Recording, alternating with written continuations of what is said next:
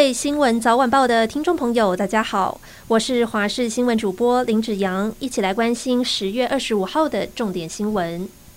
全球半导体三年多来热腾腾的景气开始反转，科技巨擘像是微软、英特尔都传出大批裁员，而现在晶圆代工龙头台积电也罕见鼓励员工多多休假。总裁魏哲家昨天下午发出内部信，感谢员工三年多来的辛勤努力，鼓励员工可以多多休假，多陪伴家人。消息一出，也连带让台积电今天的股价一路走跌，市值破十兆元，更引发外界好奇：难道连台积电也亮起红灯吗？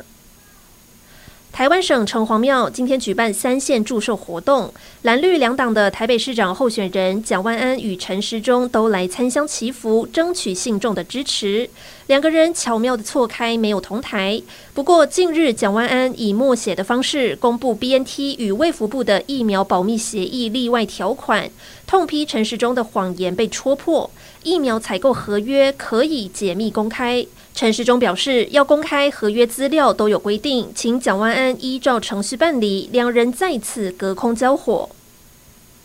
九合一大选逼近，确诊者到底能不能投下自己神圣的一票？距离投票日只剩一个多月，中选会和指挥中心还是没有具体的规划。事实上，美日韩三国都在疫情下举办过大选。日本确诊者可以邮递选票，再由亲友代投；南韩则是为确诊及隔离者延长一点五小时专属投票时间。疫情指挥中心发言人庄仁祥表示，将会尽快的召开专家会议，最快明天会有结果。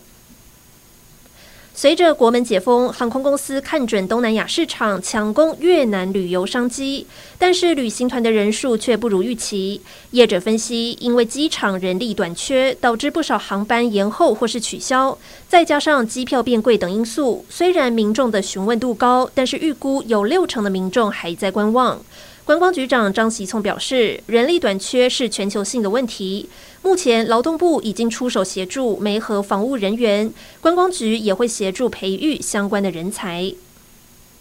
出国旅游解封冲击国旅市场，国内旅游具有指标性的垦丁即将要面临冬季旅游淡季。屏东县政府决定，比照去年十月推出每房省千元的优惠，预定二十七号开始实施，鼓励国人前往屏东旅游，刺激消费。另一方面，疫情趋缓之后，高雄市今年七月和八月份的住宿餐饮业销售总额达到一百四十二点三亿元，比去年同期大幅成长百分之四十四点六五，创下新高。